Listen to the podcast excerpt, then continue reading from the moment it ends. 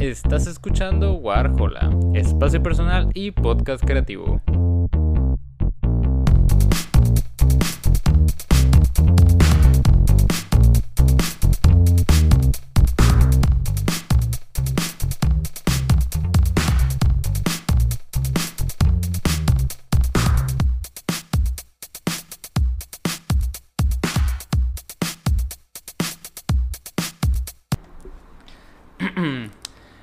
Buenas a todos, bienvenidos a un nuevo episodio de Warhola y en esta ocasión tengo el gusto de tener a un gran invitado. En esta ocasión estamos con Antonio Verdín, ¿cómo estás?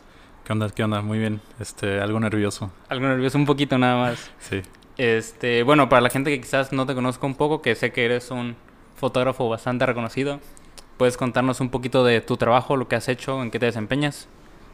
Pues ojalá fuera algo famoso. O sea, nada más tengo ahí unos seguidores en Instagram. Esto. Pero bueno, te cuento un poquito que me dedico a la foto ya desde hace como 10 años y creo que es la constancia la que me ha hecho como llegar a donde estoy ahorita, pero siento que no es ni la mitad del camino, pues. O sea, todavía tengo chances de seguir creciendo en lo que hago. Regularmente retratos, eh, fotos de moda y cualquier marca que me pida algo de, de foto, ahí, ahí ando. Hasta el momento, ¿tienes como algún, algún área que sea tu favorita o hay algún tipo de fotografía que te apasione un poquito más? Pues cosas favoritas sí tengo, como estar en la calle y tomar fotos de cosas que me encuentro con el celular. Pero si hablo ya de foto como de trabajo, la foto de retrato creo que es mi, mi como mi género de fotografía favorita. Ujú. Y bueno, nosotros nos conocimos en un concierto, eh, desempeñamos fotografía de concierto. Y supongo que en ese sentido tampoco estás cerrado, ¿no? A desempeñarte en, en- en otro tipo de áreas, porque pues es muy distinto abordar, eh, por ejemplo, un retrato, eh, foto de paisaje, abordar pues una fotografía en un concierto. Entonces, no sé para ti si estés...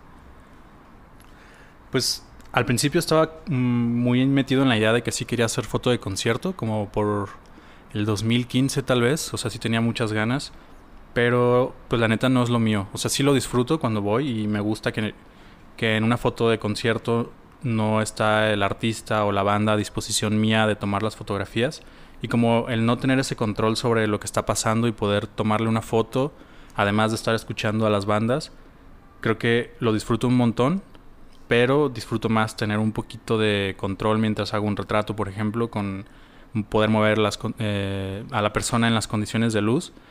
Y en un concierto puedo agarrar un flash de alguien más o una luz que no era eh, en el momento y se me puede arruinar una foto, ¿no? Que igual eso me gusta, pero no, no me gusta no tener ese control. O sea, sí te consideras como una persona un poquito este, controladora en ese sentido, ¿no? De, de hasta qué punto yo puedo pues tener todo como me lo imagino a, a este, este tipo de, de áreas en las que todo está muy al, a lo que suceda, ¿no? Sí, exacto. Es un poco, o sea, no tengo el problema con no poder controlar, pero cuando tienes una noción de que si está dándole la luz del sol y giras hacia otro lado a la persona ya cambia la luz, ponle tú que la luz no la puedo controlar yo, pero tener el control sobre la persona o poder jugar con esa luz me, me gusta mucho más. Y en un concierto pues es todo lo contrario, o sea, las luces pueden estar reaccionando como está tocando la banda o quien está haciendo el juego de luces puede hacer que parpadeen en un momento donde tenía la foto perfecta, entonces me gusta, pero le pierdo como el, el gusto si me sale mal la foto que yo Ajá. esperaba que saliera bien. Sí, porque también supongo que es un, es un ambiente un tanto estresante, ¿no? El hecho de... Me acuerdo que tú me lo dijiste en, en, el- en ese concierto al que fuimos, que, fue, que es mucho de disparar, ¿sabes? O sea, aprovecha el momento y dispara y no te, no te centres tanto en, en setear la cámara o buscar un ángulo, sino es más de dispara, dispara, dispara. Sí. O sea, igual siempre hay tiempo o poquito tiempo antes como de tener listo un parámetro, pero como las variaciones de luces van a estar constantes, tener como un parámetro listo y ya no preocuparte más, o sea, tomar, tomar, tomar y también cuidar un poco que esté saliendo lo que quieres que salga, ¿no? O sea, si es una banda, pues tra- tratar de cubrir como a todos, pero no centrarte en, en que todos salgan en la misma foto, o que todos salgan bien, porque eso va a ser todavía imposible, ¿no? O sea, puede parpadear uno, puede brincar otro y, y como no concentrarte en esas cosas, sino en que salgan eh, en general todos los de la banda, pues. Sí, sí, sí. Y bueno, eh, igual lo platicamos un poquito. tú me decías que tú no estudiaste fotografía, entonces quisiera saber un poquito tú cómo llegaste a este, a este arte que es la fotografía. Creo que principalmente fue a través de mi padre, o sea, él siempre tuvo cámaras de rollo y también después unas cámaras de video y creo que fue mi primer acercamiento, ¿no? Como me, me, soltaba la cámara de niño y yo a lo mejor tomaba fotos que ni siquiera sabía que estaba tomando, este, a veces le sacaba el rollo, a veces cuando revelaban yo veía las fotos y sabía que eran mías porque no tenían nada, o sea, era un flash frente a un espejo o era un como un fondo negro nada más iluminado y cosas así. Y creo que ese fue mi primer acercamiento, pero aún así eh, no tenía una noción de que la foto me iba a gustar o que me iba a desempeñar en la foto. Era un poquito más como de, de un gusto que fui adquiriendo ya con, con las redes sociales, o sea, como Metroflog, MySpace en ese tiempo, que me acerqué un poquito más a poder tener una cámara compacta, de las que tienen una pantallita y son muy pequeñas. Y con esas como que comencé a explorar la fotografía de diferentes maneras, porque me la podía llevar a reuniones familiares, a viajes. Y como que ahí tomaba fotos que ahorita puedo considerar que son horribles, pero ya, fue, ya fue ese momento de, de sacar una cámara y ver qué pasaba. Ajá, sí, sí, sí. Y, y pues bueno, sé que en este momento ya eres este, persona que se dedica completamente a esto. Y quisiera saber tú como, como artista, cómo llegaste a ese punto, porque sé que pues yo creo que es la, aspiración de muchos artistas en, en, cualquiera de los ámbitos, el hecho de llegar a profesionalizarme en mi arte y poder cobrar por ello, ¿no? Entonces, ¿tú cómo pudiste llegar a ese checkpoint de decir, ok, ya puedo desempeñarme profesionalmente y aparte cobrar por... Ese ya fue un acercamiento un poquito más hacia mis etapas formativas profesionales, por así decirlo, ya estando en la prepa, dando pasos a casi casi a, la universidad. Tuve un taller eh, de fotografía, o sea, fue como el primer acercamiento ya eh, formal, por así decirlo, donde ya vi un poco de teoría, vi un poco de qué pasa con la fotografía, qué cosas había en la historia de la fotografía. Y pues a partir de ahí como que la gente te veía con una cámara, regularmente familiares, y era como, ah, ¿cuánto me cobras por fotos en la fiesta de no sé quién, o en los 15 años de no sé quién, o en la boda y así? Porque te ven con el objeto, pero realmente no tenía los conocimientos, ¿no? Entonces yo nunca aceptaba como esas chambas porque sabía que eran una responsabilidad muy grande, pero aún así, creo que una vez una amiga iba a sacar algo de ropa y me dijo, oye, pues te doy, creo que 200 o 300 pesos, no recuerdo muy bien. Me dijo, por tomarle fotos a la colección. Y yo, pues, va, ¿no? O sea, ni siquiera tenía una noción de cuántas fotos tenía que tomar, cuántas le tenía que entregar. Eh, en ningún momento me imaginé cuánta ropa era y era un montón. Entonces fue mi primer momento en el que dije, bueno, puedo cobrar por algo que ya hago. Y obviamente si me voy, si voy haciendo, lo mejor, puedo cobrar más, ¿no? O sea, pero ese fue el primer momento en el que acepté un trabajo, que el pago fue nada prácticamente, pero fue el motivo para seguir haciéndolo. Sí, y ¿cómo, cómo superas este, este nerviosismo? Porque pues yo creo que en, la vida y sobre todo en el arte nunca puedes llegar a ser completamente profesional del todo. O sea, siempre va a haber algo que tú no domines del todo. Y cómo decir, cómo pasar de, ok, lo hago aunque uno como, como persona no se sienta tan capaz todavía. Pues creo que es, es ir avanzando, ir conociéndote a ti mismo frente a las situaciones que se te presentan.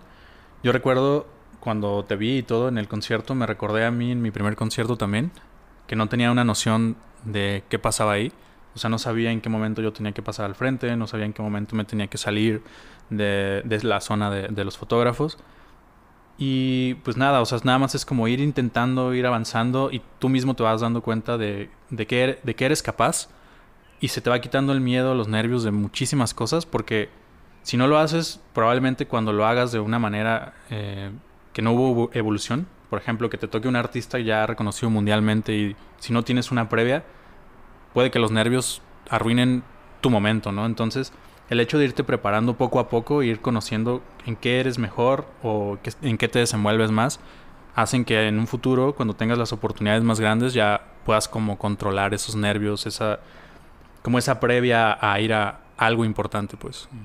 ¿Tú qué opinas de la de la idea esta de es más importante la práctica que los conocimientos per se? Pues creo que sí es muy importante tener algo de conocimientos, por muy básicos que sean, pero la práctica es la que va a hacer notar que tú eres bueno o, o que has aprendido cosas y las sabes aplicar. Porque, o sea, tener los conocimientos y no practicar o no aplicarlos como tal no sirve de nada. O sea, puedes saber mucho de la técnica de la fotografía, pero al momento de aplicarla, si no demuestras que lo sabes dominar, pues se va a notar que tus conocimientos no, no van a dar frutos, ¿no? Sí, sí, sí. Muchas veces también en la práctica encuentras esos propios conocimientos. O sea, te empiezas a dar cuenta de, de algo porque lo practicas y lo practicas hasta que dices, oh, siempre lo he estado haciendo mal, siendo que es algo muy básico que pude haber hecho bien, tal vez si hubiera tenido ese conocimiento desde antes. Y esto pasa mucho con pues, cuestiones de la luz y aplicarlo ya como a, a cosas técnicas de las cámaras. Porque igual hay muchas cámaras que te resuelven todo, ¿no? Ah, sí, claro. Pero si no tienes un conocimiento del por qué la cámara te lo está resolviendo de esa manera, cuando tengas unas condiciones diferentes a las que te acostumbras, es cuando puede que no te salgan las cosas como según tú te van a salir. Y, y puede ser que con un conocimiento básico entiendas el por qué la cámara no lo estaba tomando como, como según tú siempre lo tomaba. Sí, también el hecho de, de conocer con lo que manejas, ¿no? O sea, independientemente, por ejemplo, si nada más te desempeñas en un tipo de fotografía, en este caso, este, también ir, irte adaptando e ir conociendo un poquito más, ¿no? O sea, el, el saber de, de lo que trabajas creo que es, es importante, pues. Sí, y, la neta sí conozco muchas personas que dicen, no, la teoría no sirve nada, ni, ni, ni, ni la voy a utilizar nunca y así. Y también puede ser que, que nunca la vayas a utilizar, pero no tiene nada de malo conocerla y pues saber un poquito sobre eso, aunque sea lo más básico. Sí, sí, sí. Eh, bueno, yo creo que una de tus colaboraciones más importantes fue con Ben Frank, esta reconocida eh, marca de, de lentes. Y quisiera saber cómo fue para ti, o sea, cómo, cómo llegaron ellos a ti, cómo te contactaron, cuál fue tu reacción como con esta colaboración. Pues sí, hasta el momento sí es como con la marca más grande con la que he trabajado, bueno, colaborado. Y creo que todo fue por Instagram. O sea, la persona que me contactó eh, me escribió diciéndome que era el art manager de, de, de Ben Frank y me dijo que si me interesaba hacer una colaboración con ellos, que tenían una colaboración mensual. Solo que cuando me hablaron a mí era como septiembre y en diciembre no realizaban esa colaboración y para enero ya tenían a la persona que iba a colaborar. Entonces me estaban contactando para hacer la de febrero. Significa que a mí me hablaron como cuatro meses antes de hacer la colaboración y regularmente lo hacen como un mes antes. Entonces tuve el tiempo suficiente como para pensar qué hacer, ver qué cosas podía aplicar que fueran Mm. diferentes a las que ellos ya tenían de colaboraciones. Y me puse a revisar un poquito qué colaboraciones tenían antes y ya había colaboraciones de algunos amigos o gente que admiro en la fotografía y como que eso me dio gusto, ¿no? O sea, poder colaborar con una marca y que además otros amigos ya lo hubieran hecho antes, para mí representó como, bueno, ya estoy como en este nivel de, de igual de Sí. mis amigos o gente que admiro en la fotografía. Y de hecho, hasta creo que dos o tres colaboraciones después, una fotógrafa que me gusta un chingo, también colaboró con ellos y dije, bueno, qué chido que, que estoy ahí también en este mismo año que, que ella estuvo. Y la neta fue una experiencia muy chida. Usé unas fotos que ya había tomado, pero aplicando algo que quería hacer, que era como imprimir las fotografías y, y usar los lentes sobre las impresiones. Como que tenía esa idea desde hace mucho, pero no sabía en qué aplicarla y creo que fue el momento perfecto. Momento, el momento adecuado. Y en este tipo de, colaboración, ¿qué te pareció como más importante? El, plasmarte a ti, o sea, lo que tú hacías, tu estilo, o tratar de, como tú dices, innovar de lo que ya habían hecho anteriores fotógrafos o otros artistas con la marca. Ya. Pues más que innovar, me interesaba así proyectar algo muy propio, o sea, algo eh, que yo ya tenía como esa espinita de sacar y era lo que quería proyectar. O sea, la marca me dio la libertad de, de hacer lo que yo quisiera mientras se cumplieran ciertos lineamientos de, de- del producto en las fotos. Entonces, traté de respetar eso al 100%, pero sí incluir esa idea. Entonces, para mí era importante que mi esencia estuviera muy presente independientemente de que fuera la colaboración. Sí, sí, sí. O sea, y creo que en cierto sentido sí se, sí se nota mucho esto, o sea, sí se, se nota mucho tu persona en, en ese tipo de, en ese trabajo en específico. Y, y creo que fue un, un bastante buen trabajo. Gracias, gracias. Este. Y bueno, después de. eh, ¿cómo, ¿Cómo ha sido trabajar con, con otro tipo de, de áreas? Porque sé que, bueno. eh, tú me contabas que has desempeñado retrato, paisajes, pero ¿tratas de abordar siempre diferente cada tipo de área o tienes como una manera con cada una? Pues depende muchísimo de... Pues es dependiendo muchísimo de con quién estoy trabajando, qué es lo que quiere y si es una marca, si es un amigo, si es un artista. Depende mucho. Entonces, la manera en la que yo me acerco al trabajo que me piden sí va a ser diferente, pero siempre partiendo de, de lo que yo observo. O sea, de qué manera va a ser más fácil para mí trabajar con las personas o con los objetos que estoy trabajando.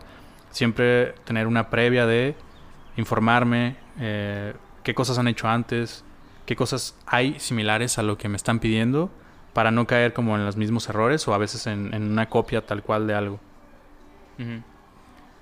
¿Y para ti qué tan importante es, es, es esto de, de, realizar como algo, algo distinto? O sea, no tanto, pues compone, plasmar tu estilo, pero no caer en, como tú dices, en la copia, en la, en la repetición de algo ya hecho.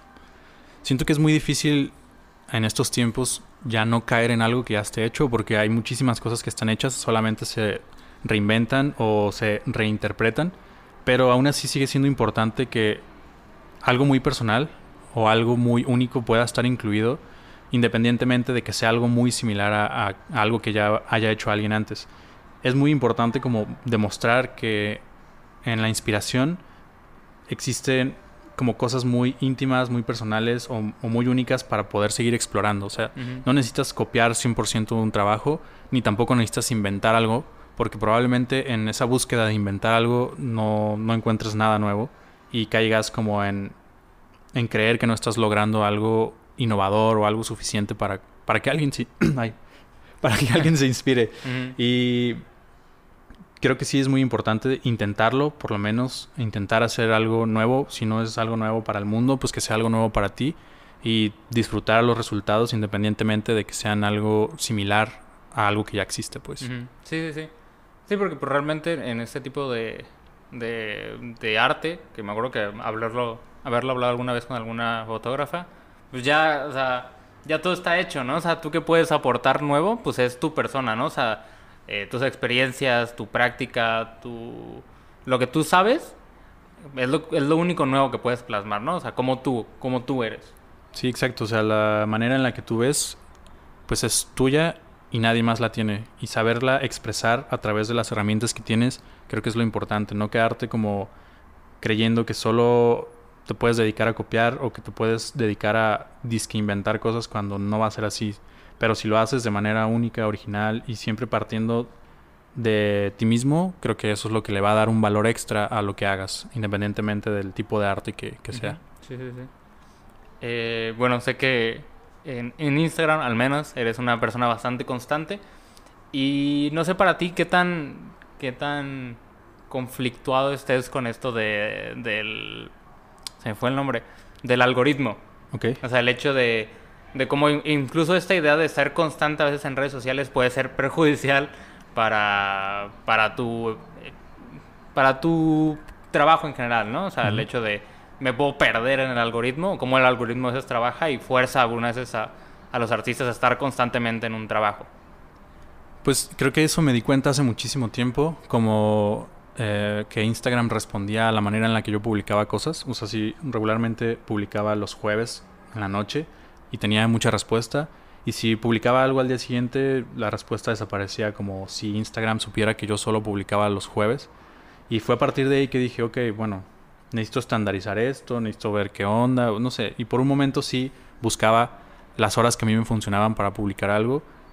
Y de cierto modo sí comencé a perderme en querer publicar cada jueves para tener contenido cuando no debería ser así. O sea, tendría que dar igual el algoritmo, pero ya funciona todo en base a esto. Entonces, ¿qué es lo que hago ahora? Pues a veces agarrar cosas que estén en tendencia, por así decirlo, como últimamente he hecho como unos reels ahí usando música o sonidos de los que ya están establecidos como en tendencia, pero sin hacer lo que esté en la tendencia o hacer cosas diferentes a lo que yo hago, nada más por el hecho de jugar ahí un poquito con esto del algoritmo. Y ya no tengo presente una hora, una fecha, un momento para subir, ya subo cuando tengo ganas, ya subo cuando tengo tiempo y trato de ser constante porque igual tengo un montón de imágenes que me gusta que salgan. y que me da igual si están muy bien hechas, si están mal hechas, que salgan porque son como proyectar algo que a lo mejor tenía hace unos días, hace un tiempo, y si no le doy salida siento que se estanca. Ya dándole una salida me da la sensación de que ya logró verlo alguien o por lo menos ya no está nada más en mi computadora. Y puede que regrese al mes y no me guste y lo borre, pero en el momento en el que salió creo que era el momento en el que tenía que salir. Independientemente de que sea en Instagram, porque lo pueden ver 100 personas o lo pueden ver 10.000 y va a dar igual mientras para mí represente algo en ese momento que salió la imagen o la foto. Y bueno, o sea, tú lo mencionas y es algo que me he topado con otros artistas y creo que compartes también mucho esta idea de sacar las cosas, sacar lo que el trabajo que he hecho independientemente si a mí como artista me parece bueno o me parece malo, ¿no? O sea, porque es también plasmar una imagen de lo que tú eras en ese momento y, y también pues para aprender de ello, ¿no? O sea, eh, no limitarte a sacar nada más lo que a ti te parece bueno o lo que tienes en el momento, sino sacar todo. Sí, o sea, es, es necesario como que las cosas vean la luz. O sea, no todo, no todo tiene que salir, pero las cosas en las que quizá no estás tan seguro porque pueden ser la muestra de que algo tienes que mostrarle diferente a las personas o que era el momento de sacar algo que tenías la espinita de hacer, tenías las ganas de hacer y puede que el resultado sea completamente diferente, que no estés satisfecho con, con la imagen, pero que al momento de que las personas la vean se sientan identificadas con, con, con esto. O sea, me ha pasado varias veces, a veces le pongo texto a las imágenes como haciendo juegos de palabras o alusión a algún pasaje. Y con que una persona me ponga que le gustó o que se siente de esa manera, siento que le llegó a alguien en el momento en el que le tenía que llegar. Y ya mi idea de no publicarlo o no compartirlo cambia porque ya le llegó a alguien que en ese momento le gustó leer o le hizo reflexionar sobre lo que está haciendo, sobre lo que está pensando. Y creo que es parte de poder sacar cosas que a lo mejor en las que no confías mucho, pero sobre todo con la intención de que sean para alguien más, no siempre para ti, pues.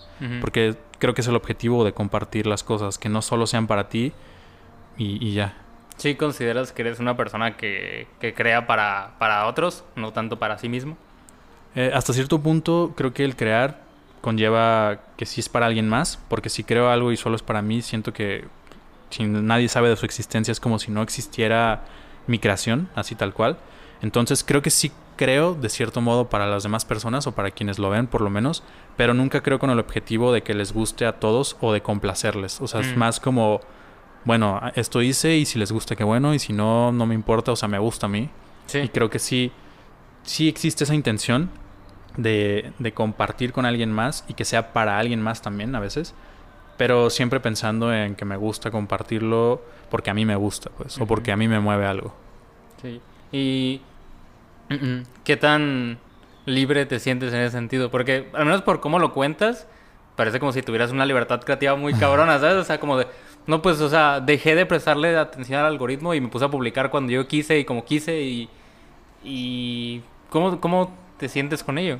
Pues de cierto modo sí Instagram es como o sea, está súper chafa, pero sí, sí castiga a la gente que hace eso. Por ejemplo, si ya tiene un creador de contenido que hace cierto tipo de contenido, no sé, sobre alguna bebida energética, sobre algunas rutinas de gimnasio, no sé, y de repente quiere compartir algo de su día a día que no sea eso, pues le baja la visibilidad y todo.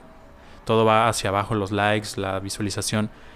Y a mí ya, ya me da igual eso, la verdad. O sea, siento que la libertad que yo tengo no, no me la puede quitar Instagram pero pues termino publicando ahí, ¿no? Principalmente. Entonces, de cierto modo estoy como un poco atrapado, por así decirlo, dentro de, publicar. Pero gracias a eso, pues llego a más personas. Gracias a eso otras personas me ven y gente que le interesa lo que yo hago. Entonces creo que la libertad de sentir que puedo publicar cuando yo quiera, independientemente de que Instagram me, me dé un shadow ban ahí de que no, no salga con las demás personas, me da igual mientras llegue a las indicadas, ¿no? O sea, la libertad que tengo fuera de es la suficiente para hacerlo como lo hago, pues. Y si tuvieras la, la oportunidad, ¿a dónde te gustaría llevar tu trabajo? O sea, porque siento que, bueno, al menos quizás antes era más común esta idea de, pues, plasmar mis fotos en museos, en exposiciones de arte. Entonces, a ti como, como artista, ¿dónde te gustaría llevarlo? Si no tuvieras que tener esta restricción de, nada más Instagram, ajá. Pues siendo fuera de internet, me gustaría a lo mejor plasmarlo eh, en, en, publicaciones impresas de libros o fanzines, como lo he estado haciendo. Porque siento que el fanzine es fácil de compartir, porque siento que un libro es fácil de rever, de estarlo viendo cada que, que lo quieres ver para inspirarte, para. Pues, o para regalarlo, no sé.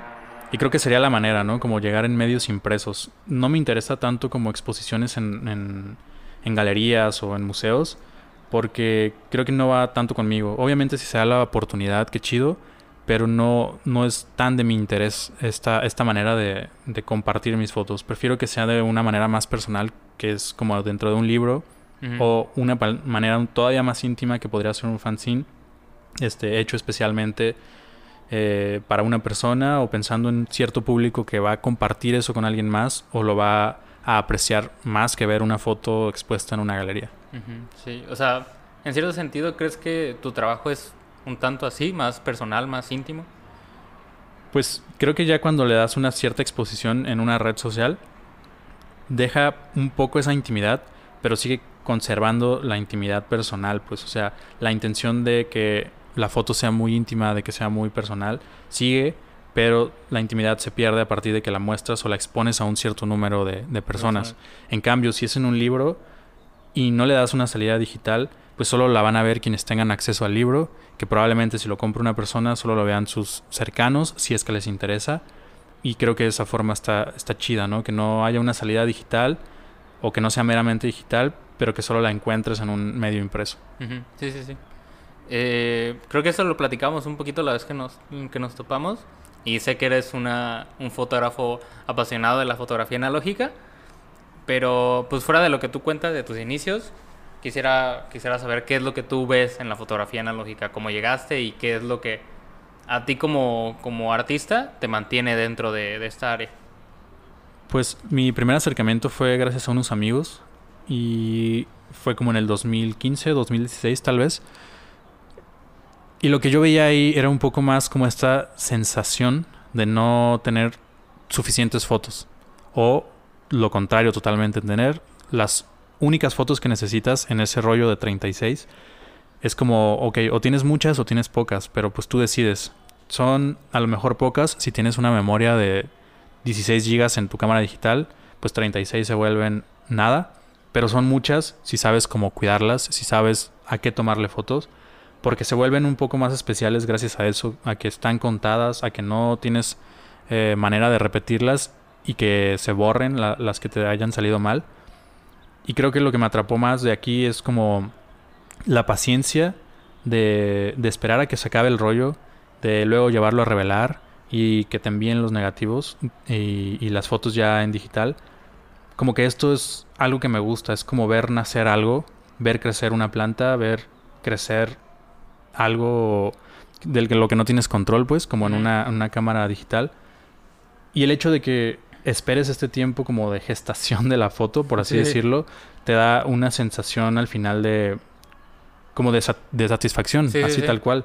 O sea, ver una foto que creías que a lo mejor no iba a salir bien y ver que salió a lo mejor mejor de lo que esperabas, no creo que no se compara con tomar mil fotos digitales, pues. Sí, porque también se vuelve como una especie de proceso romántico, ¿no? O sea, el hecho de pues igual, o sea, eh, quizás hasta la, hasta la, cómo se plasma una foto en, en, digital y en analógico cambia muchísimo la perspectiva de lo que tú estás viendo, ¿no? O sea, agarra como una, una intimidad o un tono muy romántico que, que hace que valga todo este proceso tan largo la pena, ¿no? Este, pero, pero también, o sea, no te restringe un poco el trabajar así. O sea, ¿has abordado, por ejemplo, trabajos más profesionales este, de manera analógica? Pues sí, aquí ya depende mucho como del, cliente o la persona que me pida que haga las fotos. Que ya esté en su como en su mente que son fotos limitadas, que son fotos eh, que no se pueden ver al momento. O sea, no podemos cerciorarnos de que estén saliendo bien. Puede haber muchos factores por los que no estén saliendo bien. Obviamente si tienes un control o un conocimiento suficiente de tu cámara y del rollo que estás usando, vas a tener una noción de lo que está pasando pero no puedes saber si la persona a la que le tomaste la foto, en caso de que sean retratos a alguien usando ropa o lo que sea, si cerró los ojos, si parpadeó, si se movió un poquito, pues eso no lo puedes ver hasta que salgan las fotos. Entonces, siempre tiene que haber ese conocimiento previo de, de quien te contrata o de quien quiere que hagas un trabajo. Sí, sí, sí. Este. Y hasta eso, ¿consideras que hay mucho espacio para la experimentación dentro, dentro de tu trabajo?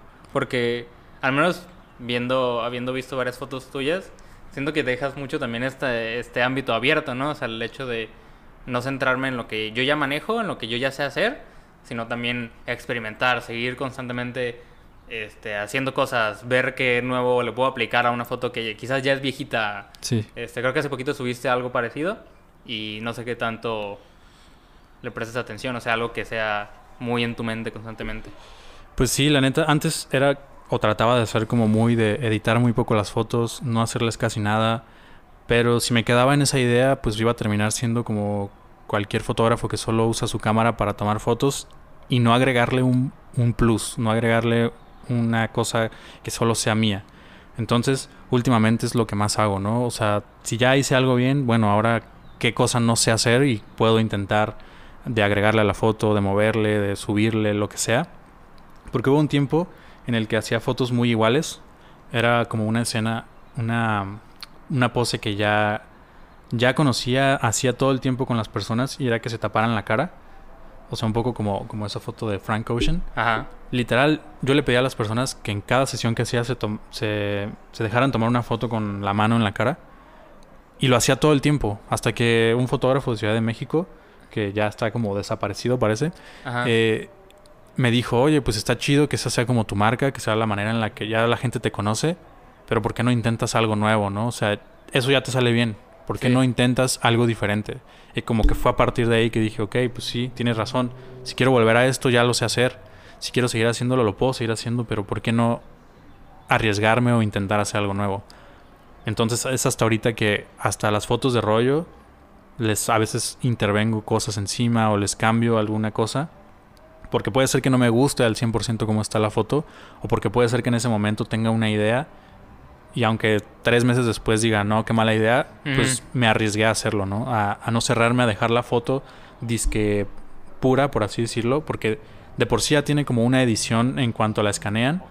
O las digitales ya tienen un procesado de la cámara. Entonces, ¿por qué no yo, teniendo como una manera diferente de pensar a, a las demás personas, ¿por qué no yo le agrego un poquito algo que pueda ser mío, pues? Sí, también estás en un constante aprendizaje, ¿no? O sea, el hecho de, de también estarle moviendo, aunque tú no tengas una noción bien de a lo que le mueves, pues con el paso del tiempo vas aprendiendo más y te vas haciendo más consciente de las cosas a las que en el momento no le sabías a qué le movías. Sí, exacto. Así me pasó usando cualquier cosa de Adobe, o sea, Photoshop, Illustrator y todo eso. Al principio era de que pues le picaba a ver qué pasaba. Y ya hay cosas que ya sé que va a pasar, ya sé que no moverle, o ya sé que moverle de más porque me va a gustar, porque ya le moví antes, ya no, ya tengo el tiempo suficiente de, de conocimiento de, ah, bueno, esta herramienta nunca supe para qué servía, tal vez sigo sin saber para qué sirve, pero cuando la uso me gusta lo que pasa en la foto. Y es cuando digo, ok, entonces tengo esas chances de, de seguir experimentando en cosas nuevas o en las mismas, pero modificando algo. Sí, sí, sí. Este, pues bueno, tú ya llevas bastante ya tiempo como fotógrafo y quisiera saber si hay alguna experiencia que te ha brindado la fotografía, este, este trabajo, que quizás no esperabas o que quizás no te hubiera brindado otro, otro trabajo. Pues creo que de las experiencias más gratificantes es que me he vuelto como un poquito más abierto a las personas. O sea, me gusta conocerme a mí a través de, de conocer a más personas. Eh, y creo que eso es lo que más me ha dejado que me gusta, ¿no? Conocer gente. O sea, eso no me lo esperaba. Eh, platicar con gente que admiro. eh, ser su, su amigo. Y son cosas que no me esperaba y que ahorita resultan ser como que gracias a la fotografía estoy donde estoy y conozco a quienes conozco y que probablemente si no hubiera sido por la foto sería otra persona completamente diferente. Eh, me gusta también estas experiencias donde alguien que yo no conozco de nada se me acerque y le diga, me diga que le gusta mi trabajo y que yo pueda decirle, ah, pues cuando quieras podemos salir a tomar fotos, cuando quieras, eh, o, o que tengas una duda ahí, escríbeme en Instagram, cualquier cosa, porque me gusta que lo que yo sé, lo que tengo, mis conocimientos, poder compartirlos con alguien que a lo mejor admira la manera en la que tomo una foto en el camión nada más. O sea, hasta eso me gusta.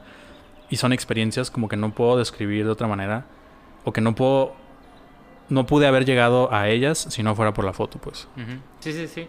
Sí, porque hasta eso este veo que eres bastante abierto en, redes sociales, o sea, al menos cómo nos contactamos nosotros fue algo parecido. Y, y por qué tienes esta, esta idea de ser tan... O sea, es, bueno, pero ¿por qué existe esta manera de, de, ser abierto a las personas? De si tienes una duda, de si ocupas ayuda en esto. Al menos, por ejemplo, yo, que llegué a un concierto, que no tenía idea de cómo cubrir un concierto, pues también esa idea de, oye, pues mira, puedes hacer esto, está esta dinámica, o sea, ¿por qué ese eh, apoyo un poquito a, a las nuevas generaciones y a la gente en general? Pues porque creo que el mundo está lleno como de obstáculos y a veces esos obstáculos son otras personas que no, no apoyan a los demás o que creen que lo que hacen ellos tienen que sufrir los demás para llegar a lo que hacen ellos. Y, creo que es una idea muy horrible y, no nada acertada de, de, lo que podemos hacer como personas, como sociedad, como comunidad. O sea, ¿por qué no apoyar de la manera más mínima, por lo menos, no? O sea, yo sí veo a alguien que tiene una duda de algo y están mis posibilidades resolver la duda o poder compartirle mis experiencias Tal vez puede que no le resuelva algo, pero que sepa qué no hacer o qué hice yo para llegar al resultado al que llegué. Y creo que eso es muy importante, poder compartir el conocimiento con los demás, porque si me lo quedo yo, al final no me va a servir de nada. Y puede que esa persona lo aprenda por, por sí misma y, y que se quede con esta idea de no querer compartir lo que aprendes. Entonces, si yo le comparto algo a alguien, espero que esa persona también le comparta a alguien más algo que solo ella pueda saber o, o ella sepa en ese momento. Sí, o sea, es también pues supongo que para ti es como fomentar también la, o sea, esta idea de estar este, constantemente como en un apoyo mutuo entre, no solamente entre artistas, sino entre personas. Y también esta idea de, de que el conocimiento no se quede en uno solo, ¿no? O sea, porque como tú le dices, no sirve de nada si yo sé mucho, pero me lo quedo para mí solo. Sí, pues es exactamente, es como, si yo sé esto, ¿por qué no lo puede saber alguien más que tal vez lo pueda hacer mejor que yo? y, que no pierda el tiempo practicando. A lo mejor con un pequeño consejo puede sacar su potencial a esta otra persona y lograr cosas muy diferentes a las que yo hago. A veces creo que hay gente que le da miedo que, no sé, que le copien o que alguien más lo haga mejor que ellos.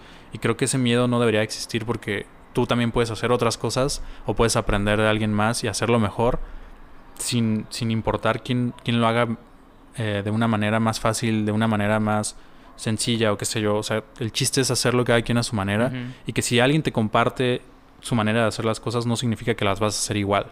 Entonces creo que ese es el miedo de muchas personas, pues al compartir sus, conocimientos o experiencias. Y también creo que, pues buena parte es, es importante esta, esta idea de, crear, ¿no? O sea, independientemente de, como tú le decías, de si tienes el conocimiento, pues aunque sea que tengas uno mínimo, pero el hecho de, de empezar a hacerlo que no sé si consideres que es como el punto importante, ¿no? O sea, por ejemplo, para alguien que, quisiera entrar en la fotografía, que alguien quisiera empezar a pintar, pues quizás no, no esperarte a tener las condiciones propias, sino pues empezar a hacerlo.